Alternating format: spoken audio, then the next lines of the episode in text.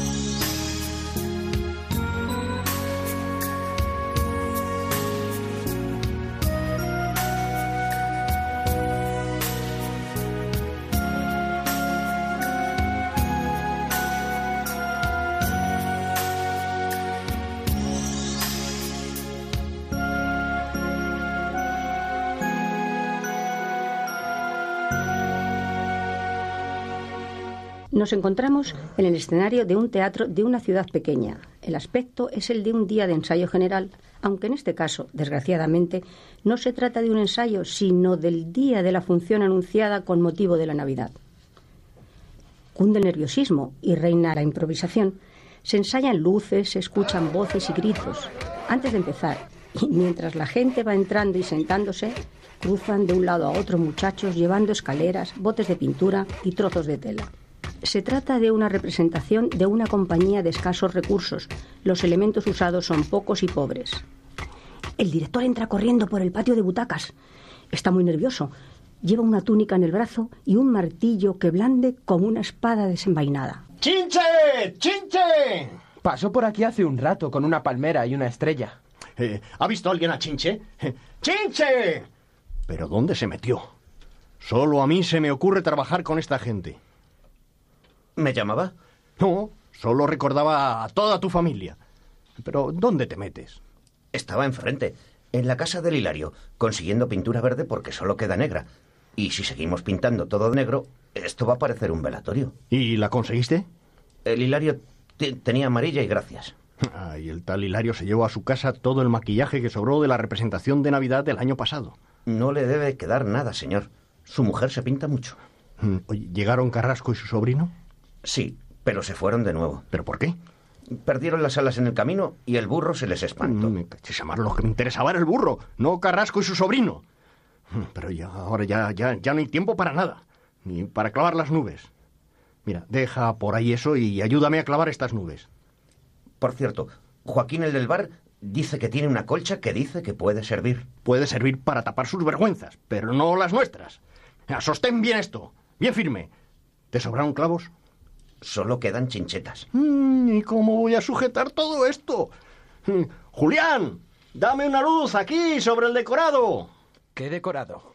El que estoy tratando de armar pedazo de animal. ¿Dónde está el otro bastidor? Yo no puedo hacerlo todo. ¡Chinche! No te quedes ahí parado como un poste. Dile al arcángel San Gabriel y al niño Dios que se empiecen a maquillar.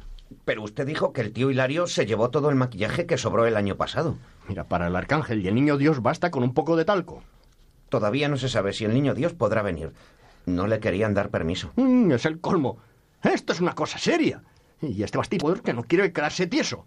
Sujeta, inútil. No es por nada, pero falta media hora y allá adentro todos se están peleando. ¿Peleando? Sí, jefe. Por las túnicas, las barbas, cosas así. Ay, Dios mío, ¿dijiste que falta media hora? Un poco menos. ¡Ay, Dios mío! ¡Ay, ay, Dios mío! Cuidado que las nubes esas pesan como el hierro. Mientras tratan de colocar las nubes, sube al escenario una muchacha ingenua y tímida. Es aquí, ¿no es cierto? ¿El qué? La función. Está quedando muy bonito. Bonito. Pero si no hay ni un palo tieso en su sitio. Yo sé que va a quedar bonito. ¿Qué quieres? Ver la función Claro que si empieza enseguida, porque luego no podré. Pero, pero- pero es que no ves que, que estamos empantanados todavía. Mira, vete y ven más tarde. Más tarde no podré. Empieza mi turno en el bar. Mañana te haré una función para ti sola en la cocina del bar. ¿Lo hará? Y estás como una regadera. Lo que hay que oír. ¡Julián! ¡Prueba la luz de los pastores! Pepe, trae de una vez la estrella, aunque no esté terminada. Vicente, que no entre el público todavía. Voy un momento a ver si consigo que los actores suelten los bocadillos.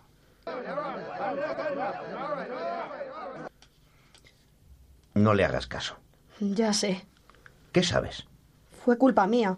Siempre meto la pata. Todos me chillan y tienen razón. Esta vez no la tenía. Nunca sé lo que tengo que hacer ni lo que tengo que decir. Eso ni se nota. Eso quisiera. Ahora mismo no sé qué hacer con las manos. Pero es que hay que hacer algo con las manos. Nadie piensa en eso, ¿verdad? Pues yo sí.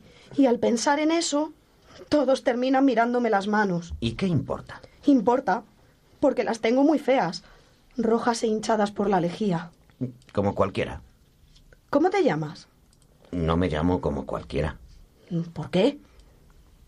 Chinche. ¿Qué? Me llaman el chinche. ¿Ves? Tú también te ríes. ¡Julián! ¡Julián! ¿Funciona ya el tocadiscos?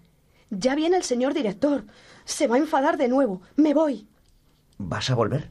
Trabajo a esta hora, ya sabe, en el bar. Adiós.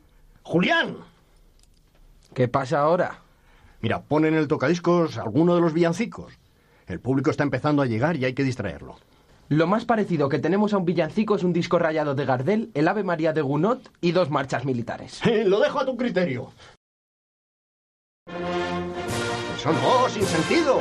Cualquier cosa menos eso. No se ponga así, que ahora pongo a Carlitos y ya está. ¿Carlitos? Carlitos Gardel. Voy a conseguir Noche de Paz. Vuelvo enseguida. Noche de paz, noche de paz. No, noche de guerra, noche de nervios. Pero, ¿qué hace sacando esas cosas de ese baúl? Dice que lo dejó por aquí. ¿Quién y el qué? Herodes. Quiero decir, Antonio, dice que se le perdió una sandalia, que la otra la dejó por aquí. Mire qué bonito. Un incensario. Es exactamente lo que necesitamos. Mm, saca toda esa basura de aquí. Lo que necesitamos es poner en pie el pesebre y dos o tres personas con sentido común. ¿No va a echar incienso en la escena final? El incienso es tan emocionante. A mí se me saltan las lágrimas. No, no voy a echar incienso. Te voy a echar a ti a patadas, porque me pones muy nervioso. Pero me va a caer muy nervioso. ¡Corta esa música! Ya voy, ya voy. Si no llega pronto San José y el arcángel San Gabriel, me voy a acordar de toda su jerarquía celestial. Es el Betis. ¿Pero qué dices? El Betis y el Atleti. El partido. ¿Y qué tiene que ver eso ahora? La televisión. Lo están transmitiendo. No sé por qué sospecho que el arcángel San Gabriel es del Betis. Y claro, nadie lo va a sacar del televisor. Pero podríamos empezar la función cuando termine la transmisión de ese partido. No adelantaríamos nada. Ponen luego Ana y los siete. Y ese programa no me lo pierdo yo. Mira, tú no te mueves de aquí. Oye, ¿sabe Chinche que en un caso desesperado tú podrías hacer muy bien de Arcángel San Gabriel? No se burle de mí. ¿No ve que no puede ser? Yo no soy devoto de ese caballero. Si se te mira con los ojos entrecerrados, eh, con buena voluntad, claro, pues no es imposible que lo hicieras. Ni con los ojos cerrados. Si hasta tengo granos en la cara. Mire, mire. Eh, nada, el maquillaje disimula hasta los dientes picados. Me están, me están dando ganas de irme a ver el partido del Betis. Palabra. Anda a probarte la túnica por si acaso. Y aprende el texto. Siempre me han dicho que no sirvo para arcángel, señor. Debe ser algo congénito. No es culpa mía, se lo juro. La cosa celestial se me da fatal. Anda, anda. La cara te ayuda poco, pero te colocaré de espaldas y en la oscuridad total para salir del paso. Y ahora a ver si puedo colocar este bastidor. ¡Mierda! ¿Me llamó, jefe? ¡No! ¡Desaparece! ¡Esfúmate! Que dentro de un minuto voy a empezar a pegar gritos. No puedo más. Me han dejado solo para armar este rompecabezas. Mi mujer me dice que cuente hasta diez antes de mandar todo a la... Uno, dos, tres, cuatro, cinco, seis, siete, ocho, nueve, diez... Le he hecho una manita, amigo. Del público que está llenando la sala ha salido un hombre gordo y bonachón. ¿Qué? Eh, Puedo sujetarle el tinglado, no se haga mala sangre. Hombre, por fin alguien que ayude. Gracias. ¿Cómo no está viendo al Betis en la tele? Y me duermo siempre frente a ese chisme. La tele no es para los que tenemos que levantarnos a las 5 de la mañana. Bien, eh, pues sujete esto. Deme el martillo. Voy a buscar las nubes. Oiga... Eh, Me llamo Blas. Blas, déjelo sueltecito para quitarlo en la escena del nacimiento. Oye, flaco. Ven para acá a ayudar a este amigo, que se le caen las nubes en la cabeza. Julián, enciende el foco número 5. Se fundió. Mm, Da un poco de luz sobre este bastidor, que si no tendré que encender una cerilla para clavar un clavo. Blas, ¿a, a quién le hablaba? Mm, A ese. ¿Qué están montando aquí? El pesebre. El pesebre de Belén. ¿Belén? Ese nombre me suena. ¿Le suena a qué? Eh, ¿No están en guerra por ahí ahora mismo? ¿Y dónde no están en guerra ahora mismo, flaco? ¿Y estas telas que hay en el suelo? ¿Qué son? Pues las túnicas. ¿Para qué? Para los actores, por supuesto. Eh, nunca he visto a nadie vestido con cortinas usadas. Eh, se van a reír de ellos. Mire, si quiere ayudar, empiece por sacarse las manos de los bolsillos. Tengo demasiado trabajo para escuchar a ociosos. Si algo le parece mal, arréglelo o váyase. Eh, sujétame esta estrella, flaco. Tengo que clavarla. Va, estrellas de papel. Pero es que no se ha dado cuenta. ¿De qué? Eh, de que hay estrellas de verdad. No hay que clavarlas y duran más. Yo me conformo con esas que están arriba. Déjele esas estrellas a los astronautas. Nosotros necesitamos algo más concreto. Dicen que en esta parte del mundo se ven más estrellas que en ninguna parte. Me lo dijo un tipo que estudia. ¡La luz! ¿Pero qué diablos pasó, Julián? Nos has dejado a oscuras. Julián, ¿te electrocutaste? Todavía no. Un cortocircuito. Se fundieron los plomos. Los arreglo ahora mismo. Ahora verán mucho mejor las estrellas. Eh, eh, quiero decir, las de verdad, eh, no las de pacotilla. Titilan. El tipo ese que estudia me dijo que no son las estrellas las que tiemblan, sino que es el ojo de uno el que tiembla. ¿Y por qué? Debe ser porque cuando uno mira hacia arriba se siente muy poca cosa. Y... Y entonces tiene miedo y tiembla. no lo creo. Yo no tengo miedo. El que no ha sentido nunca miedo es un cobarde. Solo los tontos no han temblado alguna vez. Eh, eh, ca- Cada uno a lo suyo. No te metas conmigo. Pero, pero, ¿qué pasa? ¿Quién ha dado ese grito? Ay, ay, soy yo. Oiga, señorita, ¿se ha hecho daño? No, si estoy bien. Pero como no se veía nada. ¿Pero, pero quién es? Julián, danos la luz. Necesito luz. Ahora mismito. Ya está. Soy yo. Eh, por supuesto. ¿Quién iba a ser? Eres brutísima mejorando lo presente. Pero, ¿qué venías a hacer? El, el bocadillo. Nadie pidió un bocadillo. Sí, llamaron al bar. ¿Pero quién? El padre del niño Dios dijo que lo pagaba el director de la función. Mira, dile al padre del niño Dios que yo soy un simple mortal, pero que no me chupo el dedo. ¿Y el bocadillo? Que lo pague su padre. ¿Qué padre? Pues el padre del padre del niño Dios. Julián, que falta media hora. ¿Tienes todas las luces encendidas? Arreglé los plomos con un alambre, pero no puedo asegurarle nada. ¿Te lastimaste? No, ¿Y entonces? ¿Por qué te frotas la pierna? por costumbre siempre meto la pata. Ve, tanto meter la pata terminarás quebrándotela. Seguro. Eh, ¿Cómo te llamas? Me llaman Rosa, la del bar. ¿Y tus apellidos? Los únicos que podían saberlo eran mis padres. Pero no los conocí. Uno puede vivir muy bien sin tener un apellido. ¿Y tú vives muy bien? La verdad es que no. Ahora mismo me gustaría ver la función desde lejos, o aunque fuera desde un agujerito. Pero seguro que me echan a grito pelao. Vete de aquí, andando. Y no vuelvas a asomar la nariz por aquí porque es que eres gafe. Cada vez que apareces se queman los plomos o sucede cualquier otra catástrofe. ¿No querrán otro bocadillo durante la función? No se te ocurra. Pero ¿dónde habré dejado las palmeras? Las pinté hace un rato nada más. Eh, ¿Y para qué quiere meter palmeras aquí? Con una plantita en una maceta bastaría. Un portal de Belén sin palmeras es como una verbena sin churros. Eh, Para decir cuatro tonterías tiene que armar todo este tinglado, que además de ser feo, es aburrido. Si usted no cree en estas cosas, yo no tengo la culpa.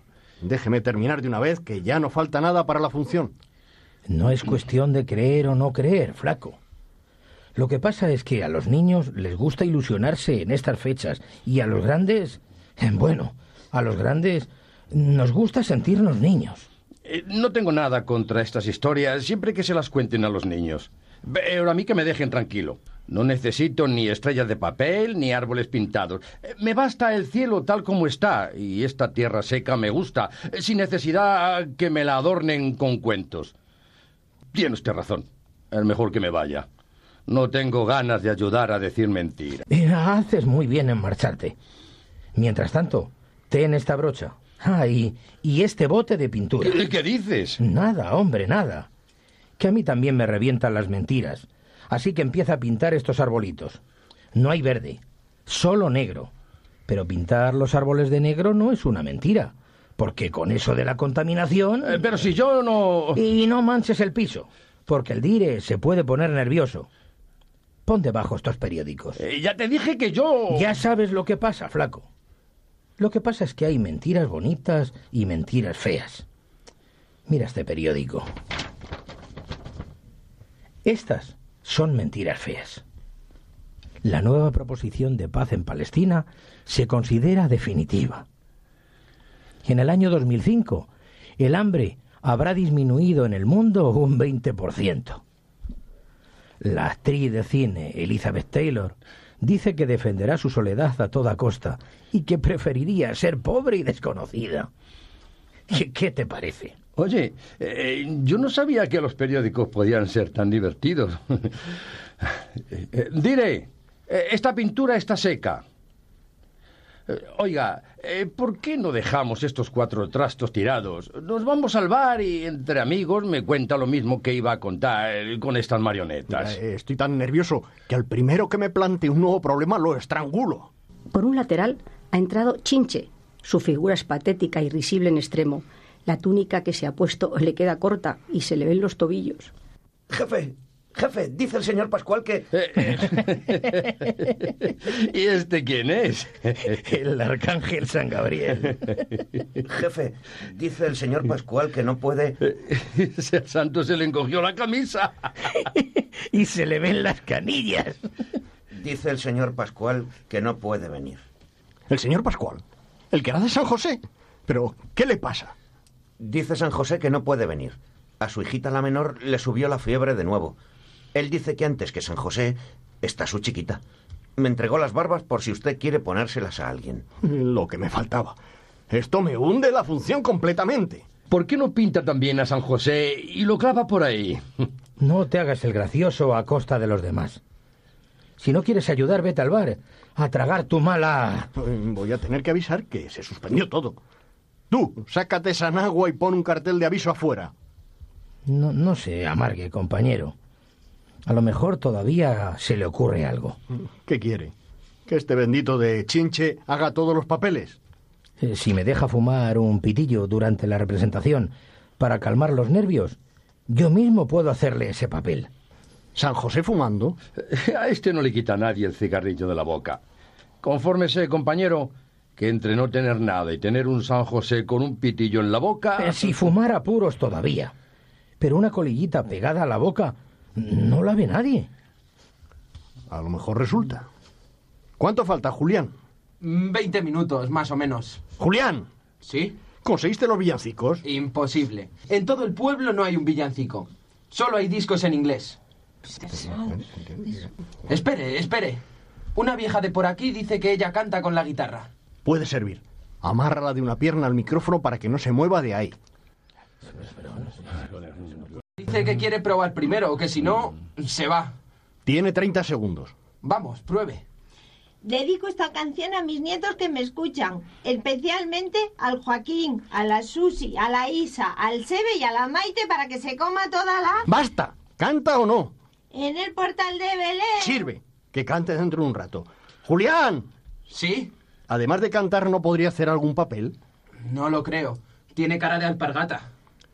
Chinche, ¿hay alguno que ya esté listo? Que empiecen a subir al escenario. Al Epifanio, el que hace de soldado le falta solo afeitarse el bigote. ¿Y para qué se lo va a afeitar? Él dice que sabe muy bien cómo son estas cosas. Dice que vio la película Benur. Mira, tráete en volandas al primero que encuentres, con bigotes, con granos, lo que sea. Necesito ver gente aquí, ahora mismo. Oiga, flaco, ¿quiere tenerme la túnica y las barbas de San José mientras yo le explico? Eh, tengo las manos en los bolsillos. Estoy muy ocupado, ya lo ve. Ay, perdone. Escúcheme, Blas. Usted cruza el escenario siguiendo la estrella. Lleva a María cuidadosamente. Eh, no tenga prisa. Haga todo muy lentamente. Puede tardar toda la noche, si quiere, en cruzar el escenario. Es entonces cuando se escucha la música. La vieja esa que canta. Eh, la misma. Luego sube a la tarima. Eh, ¿Pero puedo fumarme el pitillo? Sí, sí puede. Después, cuando encuentre el portal, le dirá, aquí estarás bien, María. Aquí nacerá el Señor. no creo que vaya a abrir la boca. Cambiará entonces la luz. Viene luego la escena de los pastores alrededor del fuego y la aparición de Chinche en medio de un maravilloso resplandor. ¿De, ¿De quién? De Chinche, bueno, de, del ángel, quiero decir. Luego un gran estallido de la música. Pobre vieja. Y las nubes se iluminan. ¿Esas nubes? Sí, esas. Todo está previsto. Solo en ese momento vuelve la luz a la escena del portal con los Reyes Magos. Usted, por supuesto, estará a un lado discretamente, al lado del niño Dios, fumándose su pitillo tranquilamente. no me acordaré de nada, pero no se preocupe. Eh, yo me largo. Los bailes de disfraces me dan vergüenza. Eh, flaco, dame tres cigarrillos antes de irte. Eh, me queda uno. Te doy la mitad. San José. Don Jaime, don Jaime. Oh, no, si es Rosa seguro que se rompe algo o nos viene encima una catástrofe. La pobre es muy servicial. No crea. Don Jaime, hay que hacer algo. Vaya la novedad. Hay que hacer todo. Desde reunir a los actores y sacarlos del partido del Betis hasta amarrar a una vieja de una pierna. No, no, no subas al escenario porque vas a tirar algo. No, señor. Si lo que yo digo es que hay que hacer algo con la mujer. ¿Pero qué mujer? Le llaman la negra porque recoge carbón en la vía del tren. Mira, no, no te entiendo ni una palabra. Mira, vete de una vez. Julián, apaga la luz general y prepara los focos de la primera escena. ¿Qué le pasa a esa mujer? Está ahí fuera quejándose, en la puerta del bar. ¿Y, ¿Y, qué hace ahí? No sé. Creo que vive en una chabola en las afueras. Rosa, no entretengas a don Jaime, que está muy... En fin, ya lo ves. Sí, ¿Qué pasa? Dilo de una vez y desaparece. Está con dolores de parto. ¿Quién? ¿Alguna de las actrices? Ya se lo dije. Esa mujer.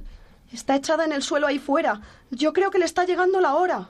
Sí, a nosotros también nos llegó la hora de la función. No podemos esperar ni un minuto más. Hay que hacer algo, señor. No puede tener el niño tirado en el suelo. En el bar nadie le hizo caso porque todos están pendientes de la tele.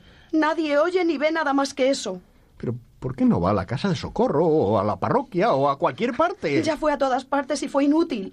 Hoy es un día de fiesta. Todo el mundo se ha ido a su casa a cenar con la familia. Nadie trabaja. Ni yo. Alguien podrá ayudarla. Tiene que haber alguien. Los bomberos, los, los, carteros, la Cruz Roja, el Ejército de Salvación, qué sé yo. Alguien.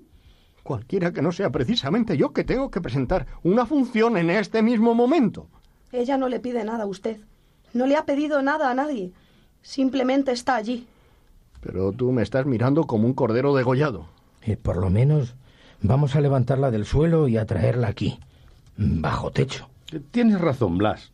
No se puede dejar a nadie en la calle como un animal. ¿Y yo? ¿Y yo qué hago ahora?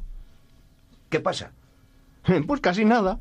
En esta ciudad viven unas 200.000 personas.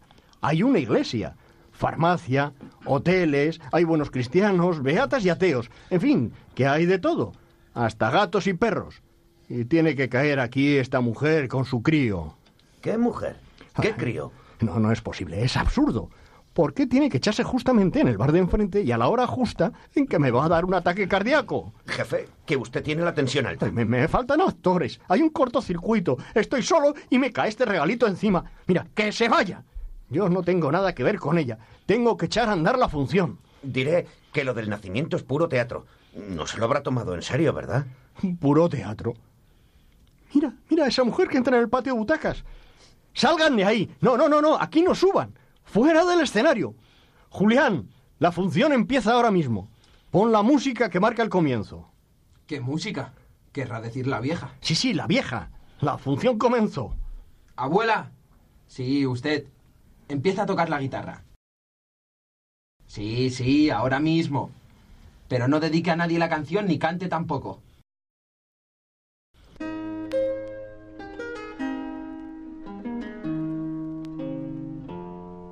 Esta mujer es María Riquelme, aunque le llaman la negra. Recoge el carbón que cae de los trenes. Vive sola cerca del basurero. Apenas se queja. Nadie le hizo caso. Yo creo que va a dar a luz de un momento a otro. Pero ¿no creen que lo menos apropiado del mundo para dar a luz es un escenario? Pero, pero tengan un poco de sentido común. Nadie da a luz iluminada por diez reflectores y con música de fondo. Y el sentido común echó a esta mujer a la calle. Guárdese el sentido común. Pero ¿y la función? La función ya empezó. Usted mismo lo dijo. La cosa va en serio. ¿Qué vamos a hacer? Yo es la primera vez. Sí, ya lo sabemos. Es la primera vez que das a luz en tu vida. Vamos, coge todas las túnicas de los actores y llévalas a ese rincón y hazle una cama. Pero, pero no, no puede. Dire, ayúdeme a llevar estos bastidores. Me, me están deshaciendo la escenografía. ¡Ayúdeme! Uh, Un momento, me costó tanto pintarlos. Ahora servirán para algo y esta mujer podrá traer al mundo a su hijo con algo de intimidad y tranquilidad. Vamos a tener que llamar a un médico para que le ayude. Usted que sabe hablar, explíquele al público. ¿Y a mí quién me explica? No entiendo absolutamente nada. Vamos, dense prisa, hagan algo. Vamos, don Jaime. Este tinglado es suyo, ¿no? Buenas noches, señoras y señores. Lamento comunicar que ha habido un pequeño inconveniente que nos ha impedido, muy a nuestro pesar y sin que tengamos una mayor responsabilidad, Corte el rollo. Al grano rápido. Si hay algún médico entre ustedes, le agradecería mucho que subiera un momento. Una de nuestras actrices ha tenido, eh, es decir, DNA, ha sufrido un pequeño accidente sin importancia. Cosas del teatro. Si hay un doctor por aquí, que suba. Una mujer está dando a luz. ¿Nadie puede subir? Un médico, por favor. Lo de siempre. La indiferencia. Como de costumbre tendremos que arreglárnoslas como podamos. Dire, traiga una toalla. En los camerinos debe haber. Rosa lo está haciendo muy bien. Eh, flaco, ya me fumé la media colilla. Ahora necesitaría un pitillo. Y es raro. ¿El qué? Eh, a pesar de los dolores, está tranquila. Me atrevería a decir que parece feliz. ¿Y eso es tan raro? ¿Qué? ¿El ser feliz? Rarísimo. Me apretaba la mano cuando me acerqué a ella. Mi mujer ha tenido siete chiquillos. Yo la he acompañado siempre. Pero ahora, con esta mujer, no sé, no me aclaro. Era diferente. Hay días en que a uno le pasan cosas raras y otros días a uno le daría igual estar muerto. Yo creo que todo va a salir bien. ¿El qué? ¿Su función de cartón piedra? No, me refiero al parto de María Riquelme. A los pobres nos pasan cosas peores que nacer en un escenario. Oye, pero, Julián, apaga el foco que da en el bastidor. Esa pobre mujer necesita un poco de tranquilidad. La oscuridad no le molestará, porque es ella la que va a dar a luz. Por cierto, he preguntado al electricista y al carpintero, pero nadie sabe nada sobre María Riquelme. Nunca la han visto. Con todos pasa lo mismo. Usted, por ejemplo, ¿sabe algo de mí? No, ¿Y le importa? francamente no. Es lo que pasa. A esa mujer la he visto alguna vez recogiendo carbón. Me parecía un bulto sin cara. Ahora eh, me pareció diferente. Porque ahora nos preocupa. Porque se ha metido en nuestros asuntos y no se la puede ignorar. Es difícil no querer a la gente cuando se la mira de cerca, cuando se la ve temblar. A pesar de todo, yo creo que es más fácil querer a la gente que odiarla. Depende. Bueno, claro, más fácil es encogerse de hombros con las manos en los bolsillos. Si lo dice por mí, ¡Julián! ¡Las luces! Julián, por Dios, una mujer está dando a luz. Ahora no se pueden apagar todas las luces. Que aguante un poquito. Es que se fundió el alambrito con el que uní los plomos. Tienes que arreglarlo, pero ahora mismo. En ese momento pasa algo curioso. La luz no ha venido aún, Sin embargo, un resplandor difuso que proviene de las luces de emergencia ilumina suavemente a contraluz las figuras que están detrás de los bastidores. Ha nacido. Es un niño hermoso y sano. Es una alegría para todos. Ella dice que le pondrá por nombre Salvador. Salvador Riquelme. No puedo arreglar el cortocircuito. No se ve nada. Se ve. Se ve lo suficiente. Vamos a conocer al niño. Sí, vamos. Ya es Nochebuena. Sin ti, Rosa, no habríamos podido ayudarla. Yo quería ver la función, aunque fuera por un agujerito, pero siempre termino estropeándolo todo. Y ahora ya ves, estás actuando en ella. Haría falta algo. ¿El qué? Un villancico. Nadie encontró un villancico en el pueblo. Yo me sé la letra de uno. Un niño pobre nació. Traigan corriendo unos sacos que quiero cubrir a Dios. Que llamen a mi comadre. Que todos vengan a verlo. Viejitos, soldados, niños, curitas y jornaleros. Que cada uno lo sepa. Que cada uno lo cuente. Porque esta noche en mi casa nació tirado en el suelo un niño lleno de gracia, cariñoso y somnoliento. Un niño pobre nació. Traigan corriendo unos sacos que quiero cubrir a Dios. ¿Sabes una cosa, Rosa? Te brillan ¿Brillan el qué? tus manos. Te burlas.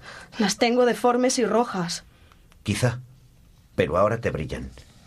Se ven muy bonitas. Yo creo que esta noche brillan casi todas las cosas.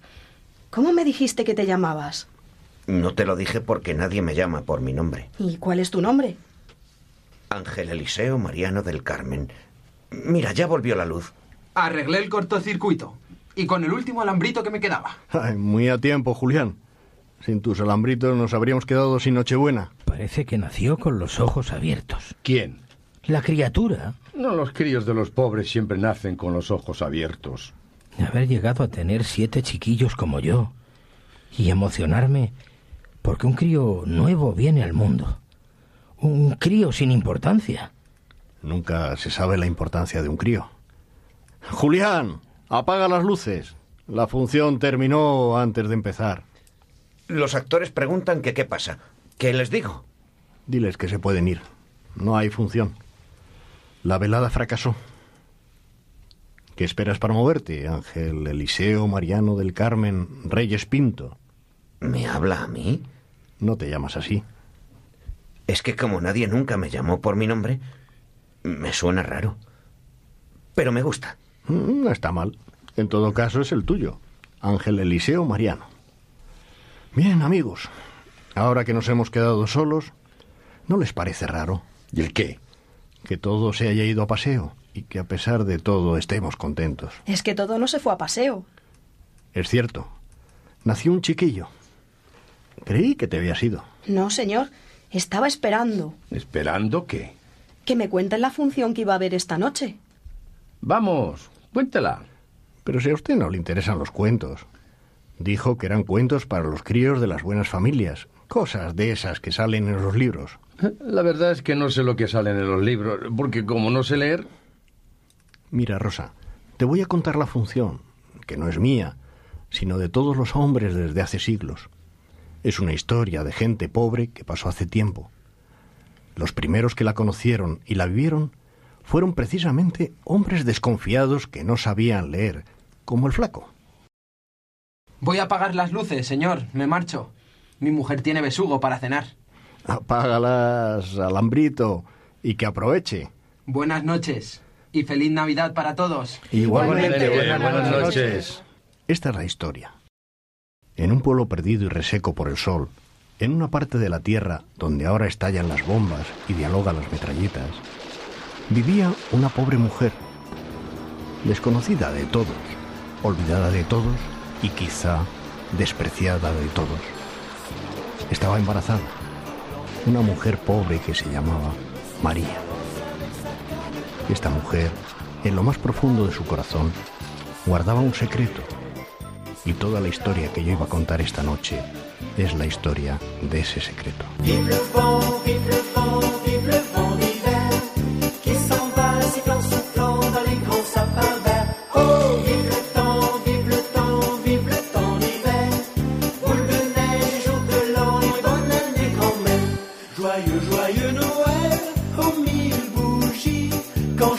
vers le ciel les cloches de la nuit. Oh, vive le vent, vive le vent.